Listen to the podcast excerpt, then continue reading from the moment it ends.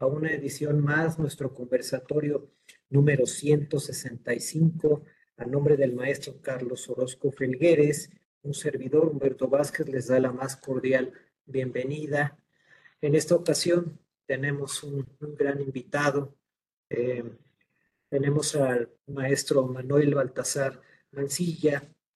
Él es contador público certificado con certificación general y profesional en fiscal, diplomado en alta dirección, diplomado en impuestos internacionales, especialidad en impuestos y una maestría en impuestos. Ha sido catedrático a nivel licenciatura, así como en especialidad y maestría en instituciones privadas y públicas de todo el país. Socio director actualmente del Grupo México Fiscal, con 60 años en el mercado editorial, más de 35 en el de capacitación y más de 30 años en consultoría. Ha sido comisario y asesor de empresas internacionales provenientes de España, Francia, Gran Bretaña, Estados Unidos, Costa Rica, Colombia y Chile.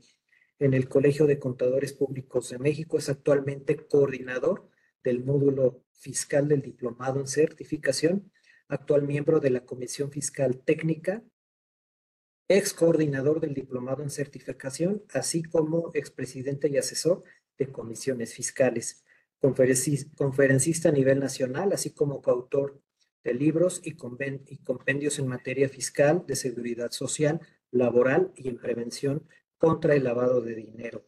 Escritor de artículos contables, fiscales y laborales en periódicos y revistas nacionales como Alto Nivel, El Contribuyente, El Economista, Financiero Bloomberg y a nivel internacional en Latin American Advisor, eh, tiene entrevistas en radio del Grupo Radio Centro y Radio Fórmula, entrevistas en televisión, en el canal del Congreso de la Unión, así como en Foro TV para Televisa y Acoustic Television por Internet.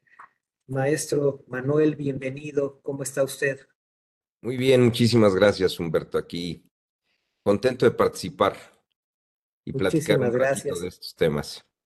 Aquí en el Instituto Orfe, en, en el Grupo Orozco Felgueres, es es su casa, maestro. Muchísimas gracias por aceptar la invitación. Y vamos, eh, quisiera comenzar con una simple pregunta y estoy seguro que de ahí pues habrá muchos temas interesantes. Eh, ¿Cómo influye la inflación en los impuestos, maestro? Fíjate que el tema inflacionario para fines fiscales se ha convertido eh, en principio en una fuente de recaudación eh, por ahí tenemos algún economista que nos dice que la inflación es el impuesto de los pobres y se vuelve desafortunado a darse cuenta que de pronto los efectos inflacionarios que en principio afectan el poder adquisitivo de la gente, también ve una repercusión directa en el incremento de los impuestos. Si bien es cierto que la política del actual gobierno ha sido de no implementar impuestos nuevos, también lo es que los efectos inflacionarios han coadyuvado a que recauden más en los impuestos ya existentes. Y voy a platicar de dos impuestos eh, bastante comunes, ¿no? El, el IVA y el IEPS. El simple incremento en los precios y contraprestaciones ya prevén que el 16% de IVA que se aplica sobre el valor de cualquier bien pues incremente el precio o la contraprestación que se cubrirá al sumar el valor del bien más el impuesto que se cause.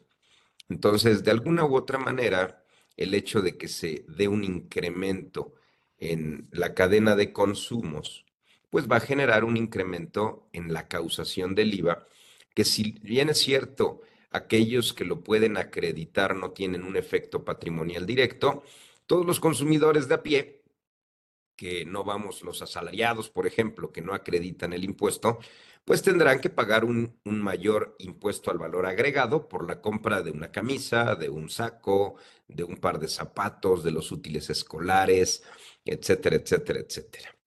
Y luego nos vamos con el IEPS, el impuesto especial sobre producción y servicios, que Dicen, dicen mis buenos amigos que lo que graban son perversiones y vicios, porque graban el tabaco, el alcohol. Eh, en general, tienen, eh, si bien es cierto, tasas para aplicarse sobre el valor de estos bienes, también existen algunas que son con base en cuotas. Y vamos a suponer que muchos mexicanos son abstemios, no fuman, le tienen miedo a las enfermedades broncopulmonares y a la cirrosis, y me dicen, no, Manuel, a mí eso no me afecta porque yo no pago esos impuestos. Muy bien, pero te tienes que transportar en el país y un efecto inmediato se da en el precio de la gasolina, en el precio de los combustibles. La gasolina y el diésel conlleva tres cuotas de IEPS que están denominados en pesos y centavos. Estas tres cuotas se vieron actualizadas por inflación. En el tabaco hay una cuota también a, los cada 26 gramos de tabaco.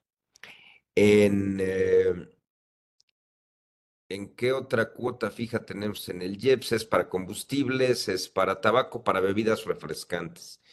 Por cada litro de bebida refrescante también hubo un incremento inflacionario por, por las cuotas. Entonces, ya de manera directa, los impuestos indirectos afectan a los consumidores que estamos obteniendo los satisfactores inmediatos para nuestro día a día. Entonces, en principio, la inflación nos afecta en general por el mayor pago a los bienes que consumimos todos los días, la afectación en nuestro patrimonio si no tenemos derecho a acreditar estos impuestos indirectos y evidentemente en los consumos, en la transportación, el pasaje eventualmente va a subir si es que no tengo un automóvil propio y si tengo un auto propio, pues también se incrementará. Y le pegan a la cadena más débil eh, de la sociedad, que son los pobres, porque de alguna u otra manera un rico que tenga un auto eléctrico, pues no pagará gasolina ni diésel y entonces tendrá ahora que asumir el IVA que pague en la Comisión Federal de Electricidad. Pero a todos nos van a pegar de alguna o de otra manera con este fenómeno. Ahora bien, no es el único lugar en el que la inflación tiene efectos para, los, eh, para el cálculo de los impuestos. Eh, en la información financiera, desde los años 80 del siglo pasado, permíteme un segundito, permíteme un segundito, por favor.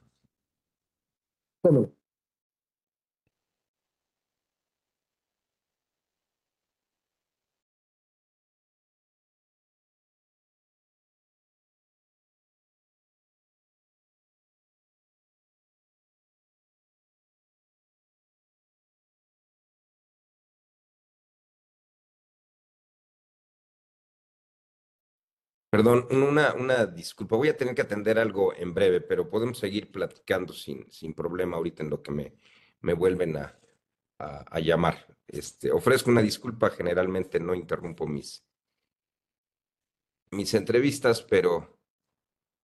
Gracias, no se preocupe. Gracias. Eh, platicaba yo... Ajá, sí. Nos decía, eh, quiero pensar que en todos los casos la inflación perjudica a todos los contribuyentes, ¿verdad? Pues sí, sí, sí, sí, de manera directa o indirecta nos va a perjudicar, ya que en principio, pues tengo yo la problemática de que el impuesto, pues incrementa en los impuestos indirectos que yo voy a pagar por consumir bienes y productos. Pero por otro lado, tengo también los efectos patrimoniales que se van dando en la determinación del impuesto sobre la renta. En el cálculo de los impuestos existe una partida muy específica que se denomina ajuste inflacionario, que puede generar un ingreso acumulable o una deducción autorizada. Y este tema del fenómeno del ajuste inflacionario tiene una, complejidad y es particular de cada contribuyente. Primero, hay un cálculo global que aplican todos los contribuyentes, que es el ajuste anual eh, el factor de ajuste anual inflacionario, dividiendo el índice nacional de precios al consumidor del mes de, de, diciembre del año por el que se calcula el impuesto entre el de diciembre del ejercicio inmediato anterior. Ahora bien, eso me da el cálculo de la inflación del ejercicio. Por poner un ejemplo, la inflación de 2023 con el índice inflacionario que se publicó el 10 de enero pues nos da un porcentaje de inflación anualizado del 4.66%. Ese mismo cálculo nos dio un factor de inflación para el ejercicio de 2022 del 7.82% y para 2021 del 7.35%. De alguna o de otra manera, ese fenómeno que se calcula para todos los contribuyentes por igual, se tiene que multiplicar por el movimiento monetario que realiza el contribuyente en el año. Y ahorita explico un poquito más al respecto. Permítanme un segundito.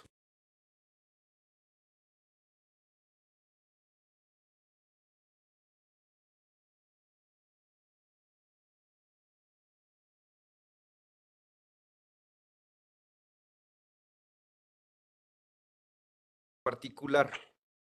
¿De qué depende este cálculo muy particular? Este cálculo depende de las partidas monetarias que le generan al contribuyente una afectación en su patrimonio por culpa de la inflación.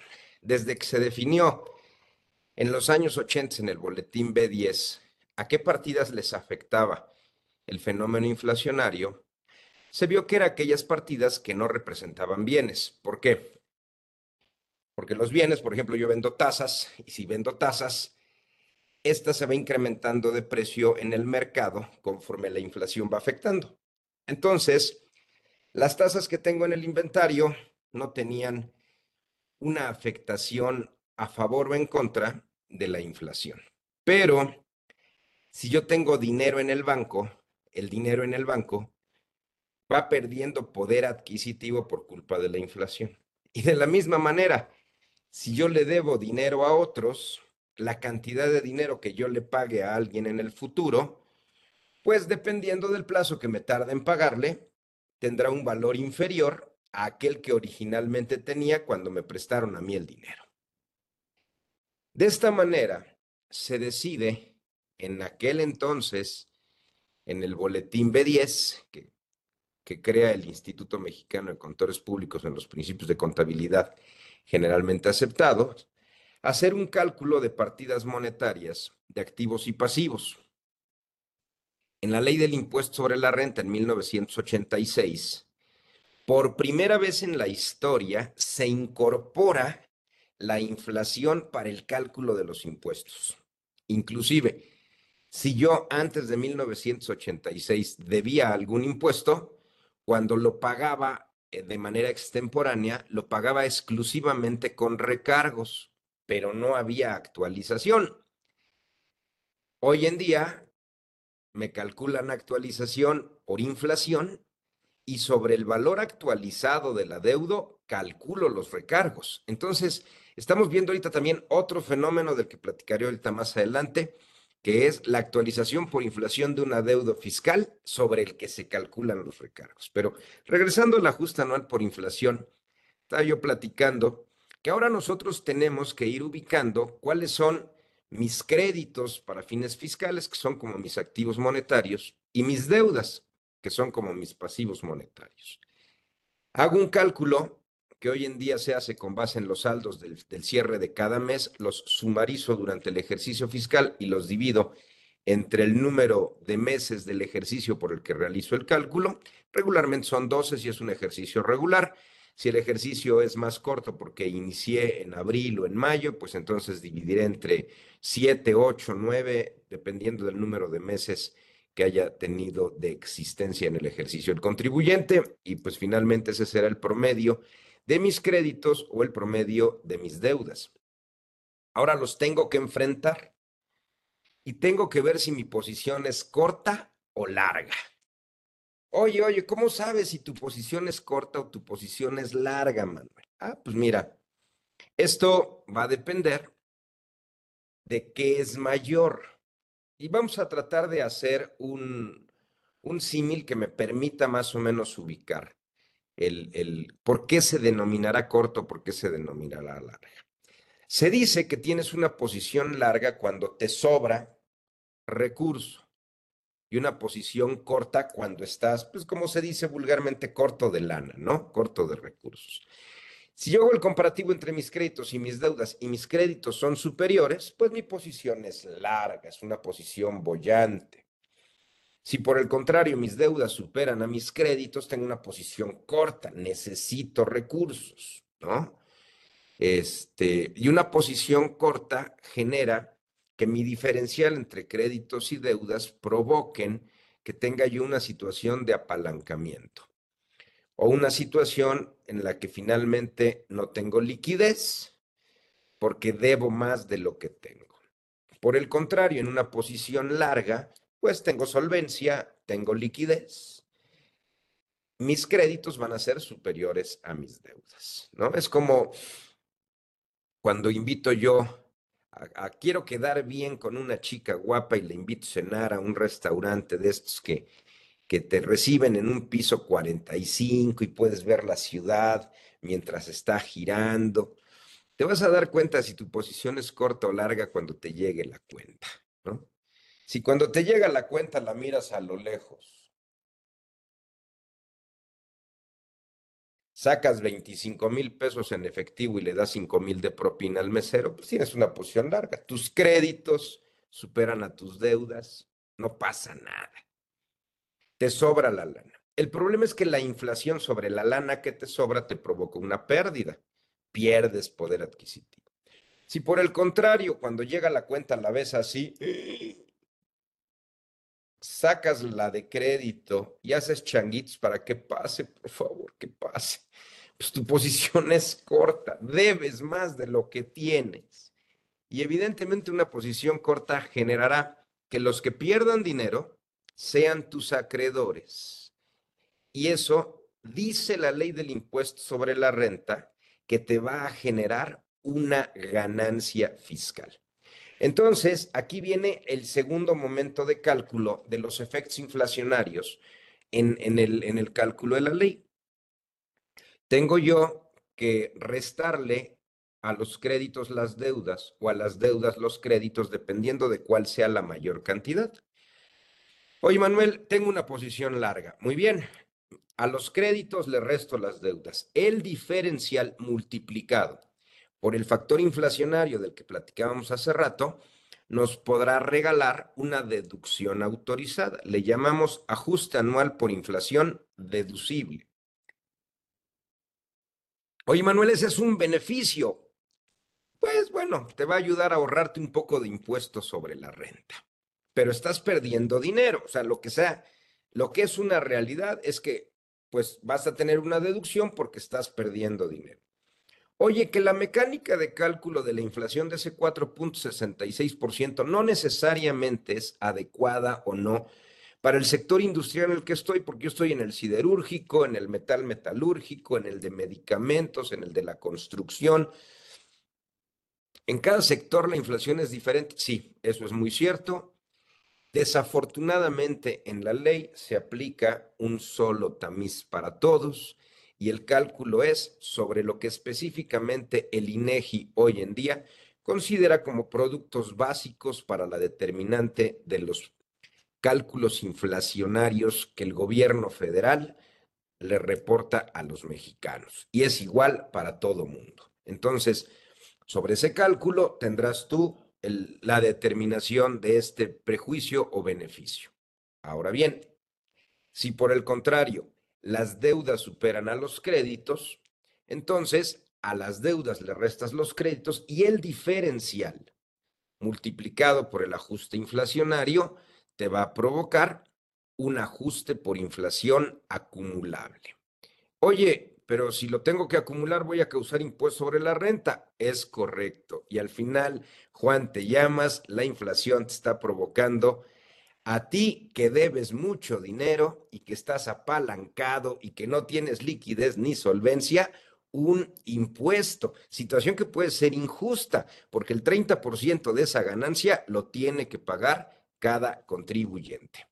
Regalen un segundito nuevamente, por favor, porque estoy, aquí solo en, en, la oficina, tengo que atender algo muy puntual. Ahorita, ahorita regreso.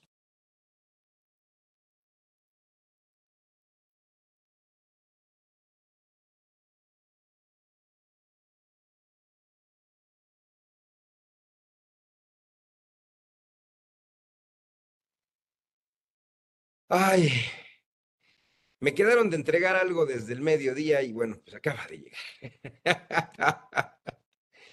Entonces, pues bueno, básicamente, este tema del ajuste inflacionario, pues es la incorporación de un efecto del que desde que nace en los años 80, pues muchos contribuyentes estuvieron en desacuerdo porque decían, oye, es que pues no puede ser que porque deba yo mucho dinero tenga que pagar un impuesto.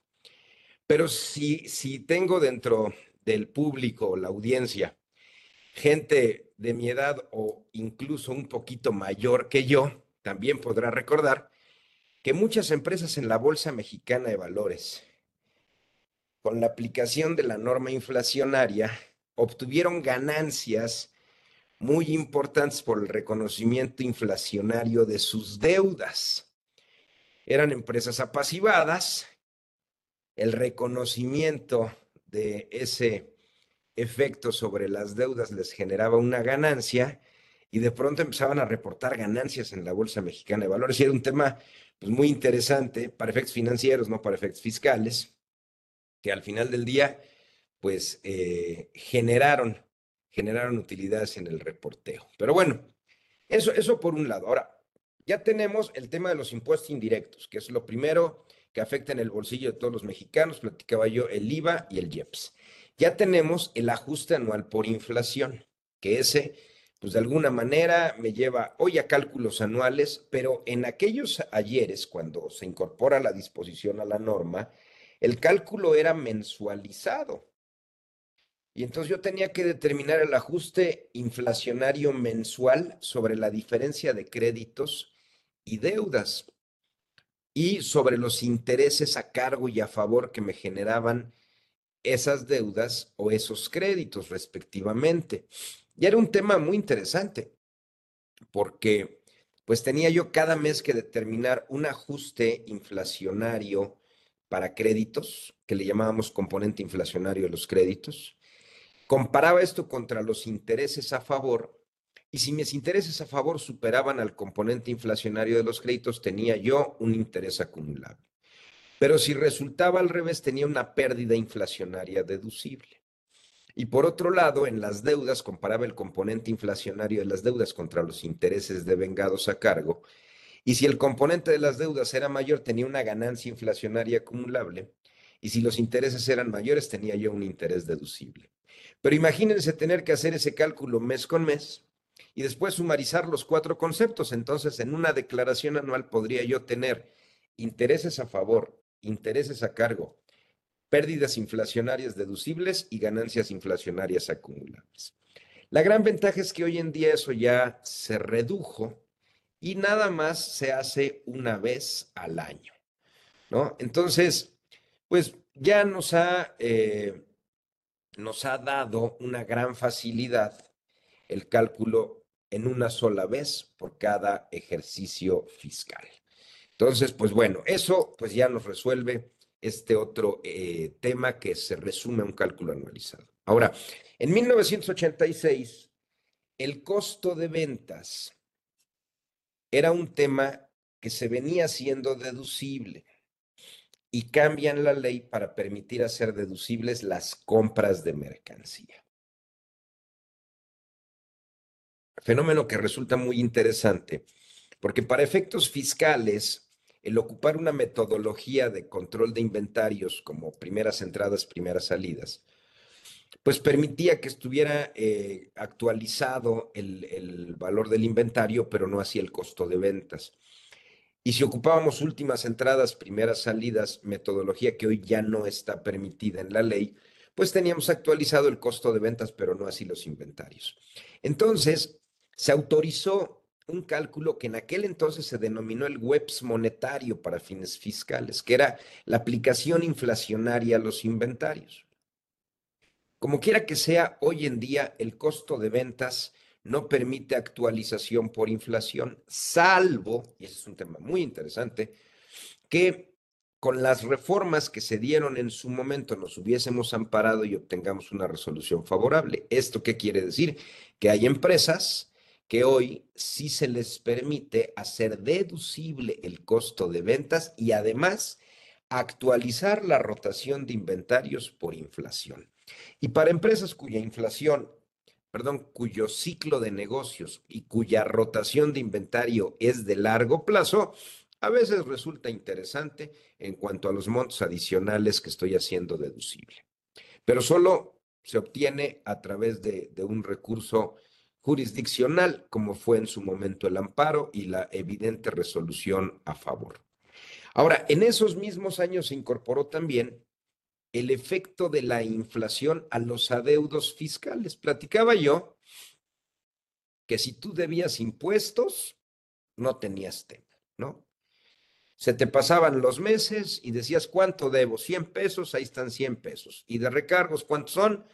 Son la suma de los recargos, el 1.15% mensual 4.5 por tres meses, por los 100 pesos, ahí están 4 pesos con 50 centavos.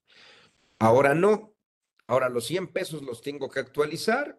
Vamos a suponer que nos da una inflación del 10% en ese periodo, pues son 110 pesos, y sobre eso calculo el, el, el, fenómeno de los recargos, entonces ya no son 4,50, no son 4,95, más los otros 10, pues ya salió carísimo el adeudo fiscal. Por eso vamos a poder darnos cuenta que en el transcurso del tiempo, pues la inflación ha tomado una relevancia muy importante a favor del fisco y en contra del contribuyente. Hoy nos revisan a través de facultades de comprobación después de tres años de haber presentado la declaración o cuatro años antes de que se vence este periodo de los, de los cinco ejercicios posteriores. Y entonces, si yo debo un millón de pesos, pues quizás con actualización, recargos, ese millón de pesos se convierta ya en dos millones y medio.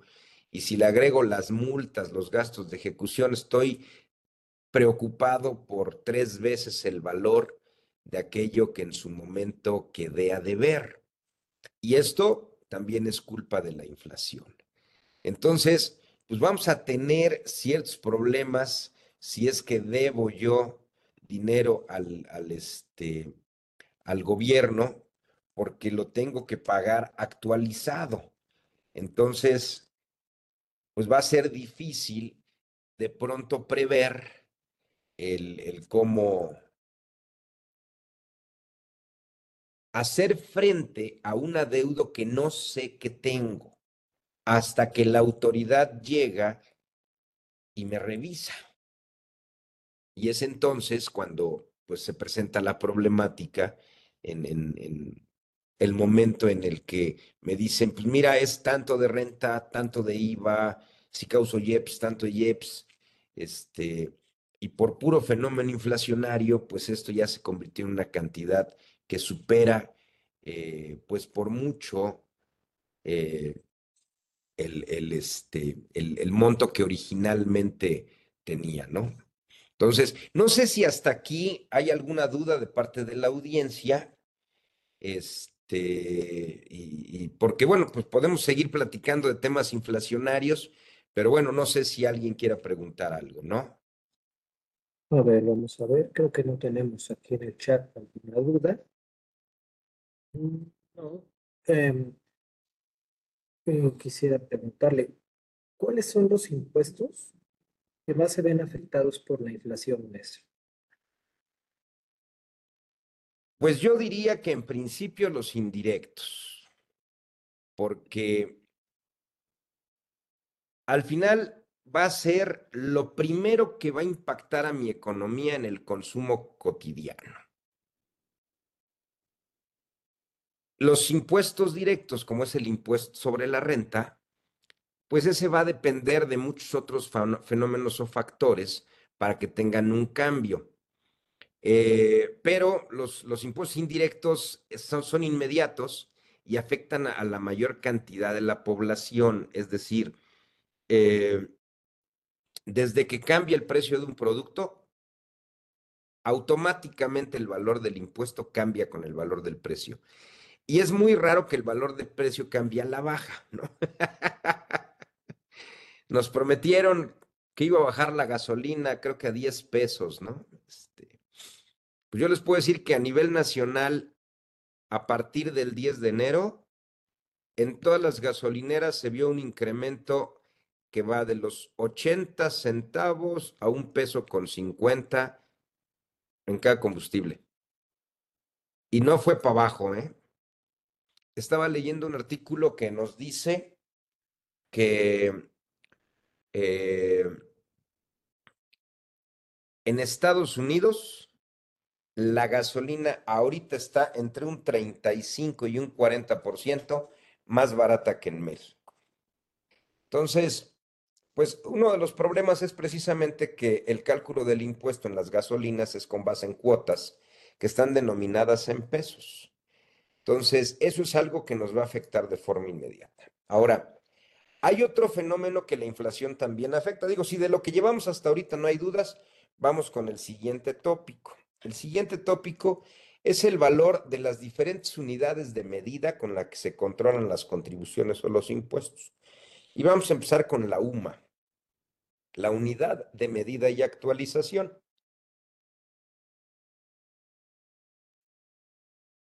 Esta unidad de medida y actualización también se está actualizando por inflación. Oye, ¿y para qué me sirve, Manuel? Pues mira, me va a dar varios efectos interesantes. En principio, va a ayudar a los trabajadores porque el monto de las exenciones van a crecer. Tengo eh, exento de impuestos sobre la renta el pago de 15 UMAS en materia de PTU o de prima vacacional, 30 UMAS en materia de eh, aguinaldo. Pues muy bien, la UMA se incrementó de valor, por lo tanto la exención para el trabajador también va a subir. Esa es una ventaja. Antes esto se medía en veces de salarios mínimos, hoy se mide con unidades de medida y actualización. Los créditos del Infonavit se entregan con base en UMIS, es correcto. La UMI, que es la unidad mixta Infonavit, es una chulada, el Infonavit dijo, a mí no me interesan las sumas, yo voy a hacer mi propia unidad. Entonces hizo la UMI. El valor de la UMI también se actualizó por inflación. Regularmente publican el 10 de enero el índice nacional de precios al consumidor de diciembre del ejercicio anterior y días antes o días después nos publican los nuevos valores de las sumas o las UMIs. Y aquí el valor de la UMI, que marca reglas en materia de créditos que se otorgan en el Infonavit a los trabajadores, pues también se actualizó, por lo que hoy la cantidad en pesos que pueden recibir en crédito algunos trabajadores que quieran solicitar préstamos al instituto, pues también creció. Ahora, la UMA también otorga exenciones a otras personas físicas que no son solo asalariadas. ¿No? Si yo recibo una donación, de una persona que no es mi padre o mi abuelo o mi hijo, pues entonces estará limitada a tres sumas anualizadas. Si soy autor de libros, pues voy a tener derecho a 20 UMAS anuales de exención eh, como consecuencia de mi actividad como, como autor de obras literarias, ¿no? Entonces, esto pues va a ayudar también a muchos mexicanos a que el monto del impuesto que paguen se reduzca. Eh, viene también el cálculo del límite de deducciones personales que se pueden restar en la declaración anual. De la misma manera, viene con base en UMAS. Entonces, pues ahora tendré cinco UMAS con su valor actualizado que se podrán tomar como el límite máximo de deducciones personales entre gastos médicos y demás este, eh, intereses reales por créditos hipotecarios, etcétera, etcétera, que se van a la fórmula en la declaración anual. Ahora, todo esto también ya la autoridad toma como un criterio muy específico y esas cantidades actualizadas van a estar en la plataforma al momento de presentar la declaración anual.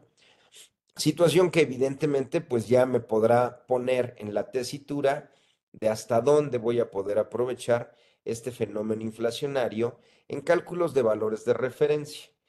Por otro lado, la UMA también me sirve para determinar el salario base de cotización en materia de seguro social y el salario base de aportaciones en materia de Infonavit. Para efectos del seguro social, por poner un ejemplo, yo puedo dar vales de despensa, pero si exceden del 40% del valor de la UMA, el excedente se deberá integrar al salario base de cotización. Entonces, pues bueno, ahora va a ser el 40% del valor de la UMA actualizada. En el caso eh, del tope máximo de cotización, que son 25 UMAS, pues también las 25 UMAS del tope máximo de cotización, pues se irá e incrementará con relación al, ejercicio anterior. Eh, los créditos que el, el, Infonavit otorgó a los trabajadores y que los otorgó en veces de salarios mínimos es un tema bien interesante. Siguen estando contratados en veces de salarios mínimos. Y aquí encontramos un fenómeno disímbolo porque el salario mínimo se incrementó en un 20%. Y la UMA, así como la UMI, se incrementó solo en el 4.66%. Es decir, el incremento del salario mínimo fue cinco veces el valor de la inflación. Ah, caray. Imagínate que tu crédito con el instituto se incremente en un 20% en lugar de incrementarse en un 4.66, que era lo que venía sucediendo en ejercicios anteriores. Por ahí de mayo del 2022, publicaron un programa para que se regularizaran los créditos que estaban en veces de salario mínimo y los convirtieran en pesos y ya los pesos se actualizaran por inflación. Posteriormente tuvieron que publicar un decreto en el cual nos decían todos los créditos en salarios mínimos, cuando el salario mínimo se incremente por encima de la inflación, estarán topados hasta por el valor de la inflación. Eso ya es un candado que pues ayudó a trabajadores, porque sobre todo cuando la inflación creció en cantidades importantes, eh, pues de alguna manera sientes el golpe inflacionario. Tu crédito crece, ¿no? 7.83%. Debías 100 mil y ahora debes 107 mil o 108 mil, pues pega. Pero imagínate cuando el salario mínimo se incrementa con la entrada de este nuevo gobierno prácticamente al doble, ¿no? Este, el salario mínimo para la región norte del país se fue prácticamente al doble y tú debías 100 mil pesos de tu crédito y ahora debes 200 mil, dices, caray, o sea, no le bajé nada al crédito y debo más de lo que debía cuando inició el año, ¿no? Entonces, esto pues efectivamente eh, fue un golpe durísimo para muchos trabajadores. Ya con estos dos candados que se implementaron en 2022, pues bueno, hoy si debe 100 mil, pues ya para 2024 debe 104 mil 600 pesos y no 120 mil, que hubiera sido el incremento por el, aumento que tuvo el salario mínimo. Entonces, estos fenómenos inflacionarios, pues también ha sido un tema de enseñanza-aprendizaje para que de alguna forma tampoco se perjudique a los más pobres o a la clase que está tratando de adquirir una vivienda, que es pues la clase trabajadora en general. Entonces, también ese ha sido un fenómeno muy interesante. Eh, por otro lado, afecta a los pensionados, ¿no? Todos aquellos que se han pensionado con base en la ley 1973, pues tienen derecho a una pensión que se actualiza por inflación. Entonces, la inflación también les va a dar un cachito y habrá que tener cuidado con las reformas que vengan a los planes de pensiones a futuro. El gobierno está queriendo promover el, estatizar nuevamente los fondos de pensiones y quitárselos a las afores. Y bueno, pues ese será un movimiento durísimo, porque una cosa es lo que se dice y otra la que sucede. Y voy a poner sobre la mesa una reforma bien importante de este gobierno publicada en 2021.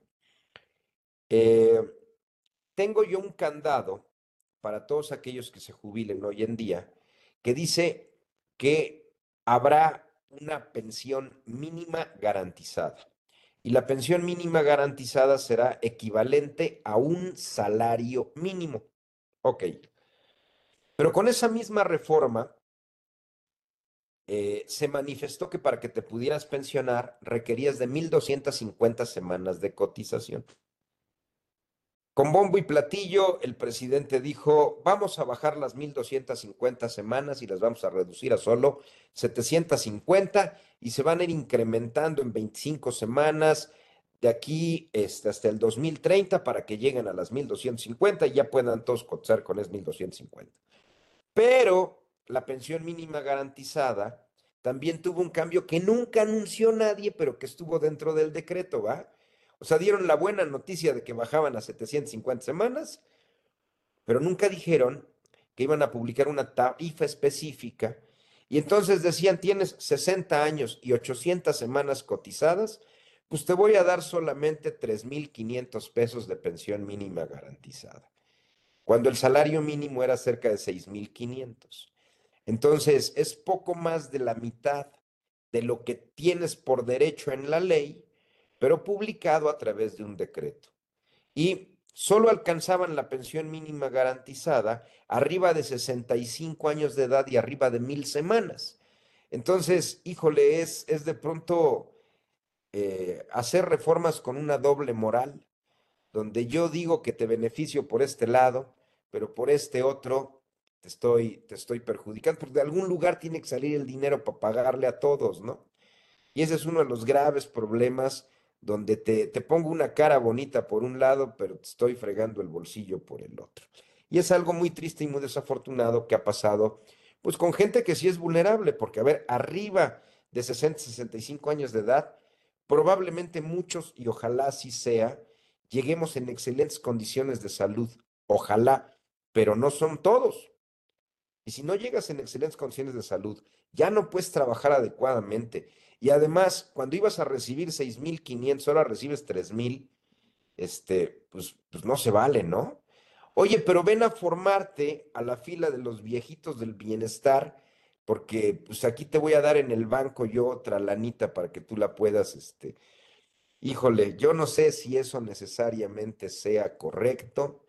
Pero bueno, es, es donde diría Cristina Pacheco en paz descanse, aquí nos tocó vivir y lo que hoy pues nos, nos ha tocado ver y que la inflación de alguna u otra manera ha estado afectando también esos bolsillos. Ahora, regresando al tema de las pensiones, también la pensión para que tú eh, puedas tener una, una opción distinta a la ley 1973, todos los que cotizamos antes de 1997, podemos escoger entre pensionarnos con la ley vieja o pensionarnos con la ley nueva.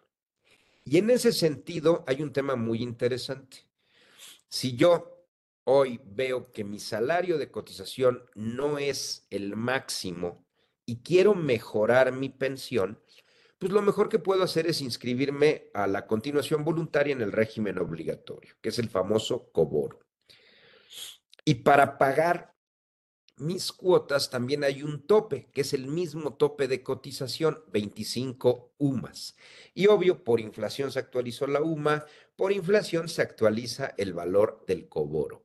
Entonces también tendré yo un valor mayor si me inscribo ahorita. Ahora, algo importante es que una vez que te inscribes, se congela el valor de tu salario a cotizar. Entonces hay que tomar muy bien en consideración qué tanto quieres y cuánto deseas llevar por el plan de la continuación voluntaria para que puedas mejorar tu pensión. Entonces, ese es otro gran fenómeno donde también afecta la inflación a los valores. Y estos valores en el cambio de la UMA no solo nos afectan a la ley del IMSS y a la del Infonavit, todo lo que son multas y sanciones administrativas a nivel federal, estatal y municipal sufren un incremento perdón, un incremento por actualización inflacionaria. Esto es, las multas de tránsito, las multas que tengas por eh, eh, que el municipio revisó la obra de tu casa y no la estás construyendo con base en el permiso que se te, que se te otorgó y te van a sancionar este, las multas por el uso inadecuado de una marca, las multas que te cobra Cofepris por estar ocupando publicidad engañosa, este, las multas de la, de la Secretaría del Trabajo y Previsión Social por no acatar la NOM 035, la NOM 037, etc., etc., etc. En general, pues evidentemente todas las multas van a tener un incremento que también se da por el simple fenómeno inflacionario. Entonces, pues bueno, podemos observar que el tema del el, dato que el INEGI nos da se convierte en un factor muy interesante que afecta la vida de los mexicanos de a pie, de los mexicanos de a carro y de los grandes empresarios de yates y aeronaves, ¿no? Entonces, pues bueno, por ahí va más o menos el, el tema, este, mi querido Humberto. Pues sí, sí, así es. Yo creo que en mayor o menor grado todos salimos perjudicados por este tema de la inflación. Y bueno, ahorita estamos dando un enfoque fiscal, pero yo creo que como usted dice, en el poder adquisitivo en general, no nada más en el tema fiscal, yo creo que en, en todos los temas es algo que, que sí pega a nuestros bolsillos, ¿verdad? Oye, mira, todos estamos, yo estoy buscando todos los días cuando tengo que cargar gasolina, pues, estoy buscando la gasolinera, este, pues que esté más barata en el mercado, ¿no? Es increíble que en, en algún momento en el pasado quizás nos preocupaba menos este, pero hoy no, no, hoy, tienes que estar buscando. Esta está en 22.40, en 22.50, en 23.35, en 24.05. Mira, ustedes que tienen su casa aquí en Puebla, pues en Puebla somos felices, la gasolina está muy barata. He llegado a cargar gasolina premium en 22 pesos con 50 centavos. En Ciudad de México, ayer estuve en Ciudad de México y no la encontraba por abajo de los 24.50. La semana pasada fui a Oaxaca y en Oaxaca no la encontraba por debajo de los 25.80. Entonces dices, no, bueno, es pobres oaxaqueños, ¿no? Este, pagan más cara la gasolina que en Ciudad de México. Y nosotros estamos felices en Puebla. Sí sé que mucha gente dice, Manuel, pues cómo no, si ahí están todos los guachicoleros, pero esa no es culpa mía. Pues sí. Bueno, tenemos una, una pregunta aquí de José Arturo Garay. Dice, un aumento de capital social que carece de acta de asamblea de accionistas y que no está protocolizado ante fedatario público, ¿el importe interviene para el ajuste anual por inflación? Fíjate, es un tema bien interesante. En el ajuste anual por inflación, para lo que son aportaciones para futuros aumentos de capital, hay un tema bien importante que se ha venido regulando. En principio debe haber un acta de asamblea donde se determine que se va a dar este incremento.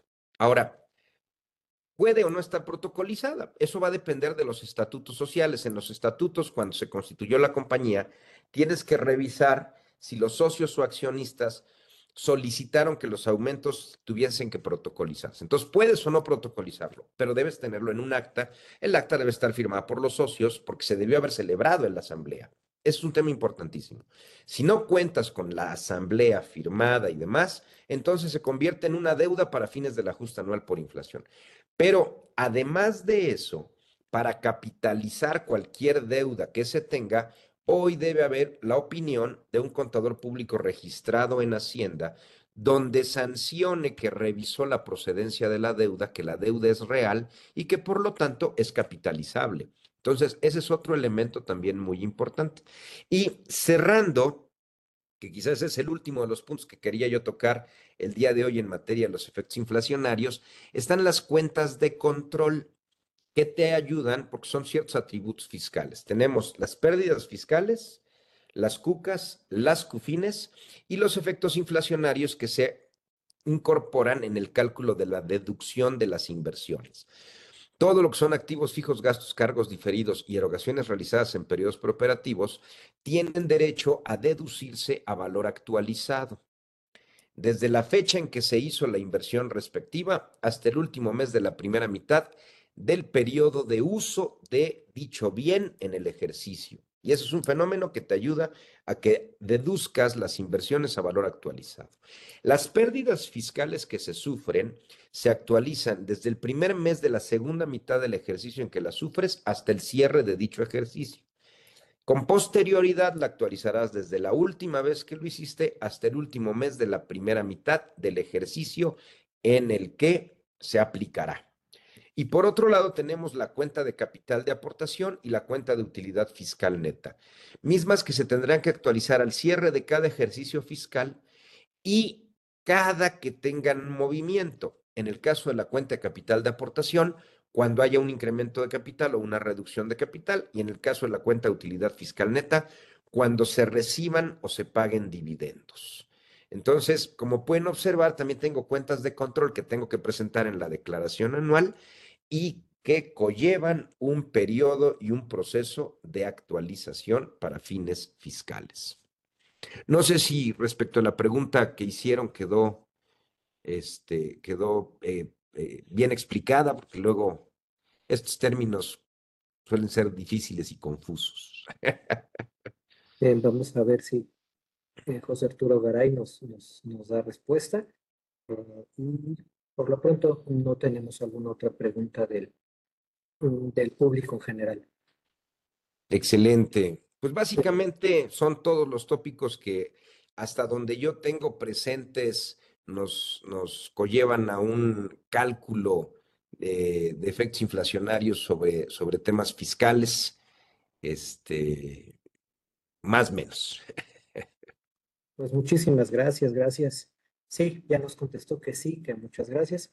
Eh, pues no nos queda más que agradecer a todos los que se conectaron, a usted en especial, maestro Manuel Baltasar. Muchísimas gracias por haber aceptado la invitación del maestro Carlos Orozco. En su nombre le damos eh, las gracias y pues esperemos que haya más temas que quisiera compartir con nosotros aquí en este espacio. ¿Sí? Una, una disculpa nuevamente por el tema de los ires y venires, que espero no hayan sido muy incómodos para los participantes. Un abrazo para Carlitos, muchas gracias Humberto, y sigo a sus órdenes. Perfecto, no se preocupe, muchas gracias por su participación, gracias por este tema y este fue la edición 165 de Conversando con Orfe. Muchas gracias a todos, muy buena tarde, un abrazo a todos. Gracias. Gracias, maestro.